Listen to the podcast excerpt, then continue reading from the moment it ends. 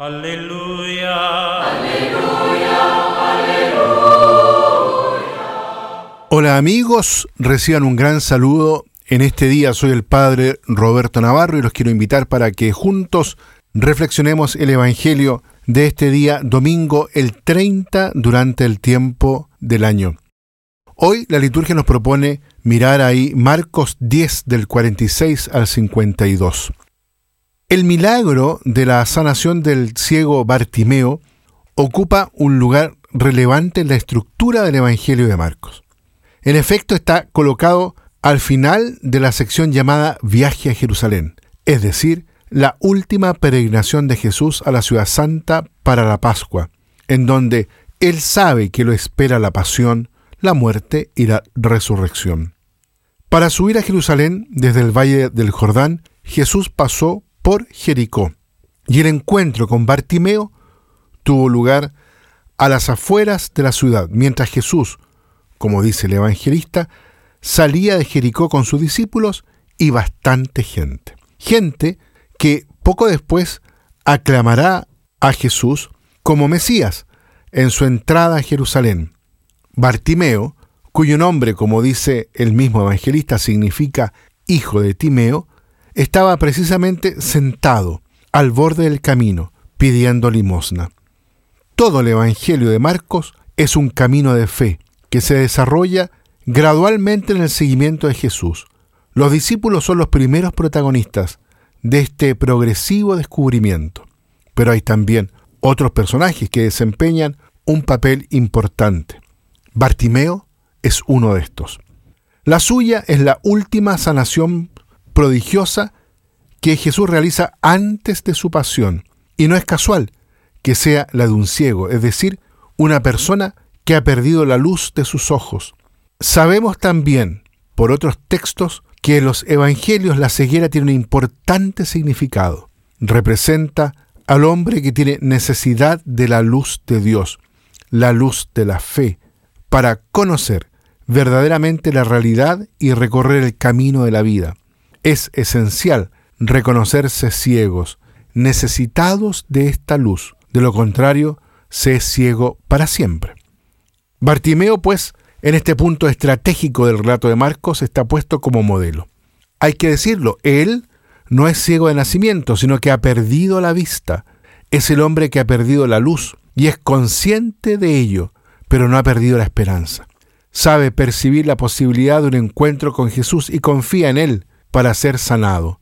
En efecto, cuando siente que el Maestro pasa por el camino, grita, Hijo de David, Jesús, ten compasión de mí. Y lo repite con fuerza. Y cuando Jesús lo llama y le pregunta qué quiere de él, responde, Maestro, ¿qué pueda ver?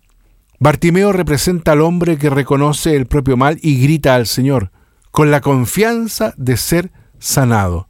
Su invocación, simple, sincera, es ejemplar. Y de hecho, al igual que la del publicano en el templo, oh Dios, ten compasión de este pecador, ha encontrado en la tradición de la oración cristiana un lugar. En el encuentro con Cristo realizado con fe, Bartimeo recupera la luz que había perdido y con ella la plenitud de la propia dignidad. Se pone de pie y retoma el camino, que desde aquel momento tiene un guía, Jesús, y una ruta la misma que el Señor recorre. El evangelista no nos dice nada más de Bartimeo, pero en él nos muestra quién es el discípulo, es decir, aquel que con la luz de la fe sigue a Jesús por el camino. El gran santo de la iglesia San Agustín comentando este texto afirma lo siguiente y hace una observación muy particular sobre la figura de Bartimeo, que puede en realidad ser muy interesante para todos nosotros hoy. Él dice el nombre no solo de la persona que ha sido sanada, sino también del Padre, es decir, el hijo de Timeo, de esto concluye que era un personaje de una gran prosperidad económica que ha caído en la miseria, y que esta condición suya de miseria debía ser conocida por todos y de dominio público, puesto que no era solamente un ciego, sino un mendigo sentado al borde del camino. Por esta razón, Marcos lo recuerda solamente a él, porque la recuperación de su vista hizo que ese milagro tuviera una resonancia tan grande como la fama de la desventura que le sucedió.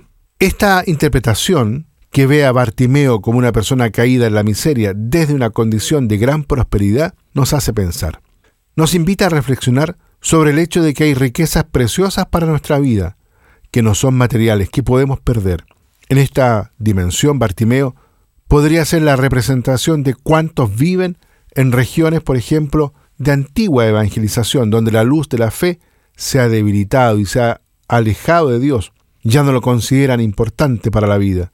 Personas que por eso han perdido una gran riqueza, han caído en la miseria desde una alta dignidad, no económica o de poder terreno, sino en este caso, por ejemplo, cristiana. Han perdido la orientación segura y sólida de la vida y se han convertido con frecuencia, inconscientemente, en mendigos del sentido de la existencia. Son, en este contexto, tantas las personas que tienen necesidad de una nueva evangelización, es decir, de un nuevo encuentro con Jesús, el Cristo, el Hijo de Dios, que puede abrir nuevamente sus ojos y mostrarles el camino. Los quiero invitar, queridos hermanos, para que entonces, en este domingo, nos acerquemos a Jesús al celebrar la Eucaristía, provoquemos un encuentro profundo con Él y que Él nos pueda abrir nuestra mirada, ensanchar el corazón, para así ponernos nuevamente tras su huella, seguirlo en el camino, seguirlo para también, porque hemos recibido la luz de Jesús, podemos también a otros darles y compartirles de esa misma luz. Esta es la tarea de la iglesia, esta es la tarea nuestra, la de todos nosotros, que nos hacemos discípulos misioneros del Señor en la medida que acogemos en nosotros esa luz de vida que Él nos regala y que la llevamos a todas partes. Que el Señor los bendiga a todos y a cada uno. Aleluya.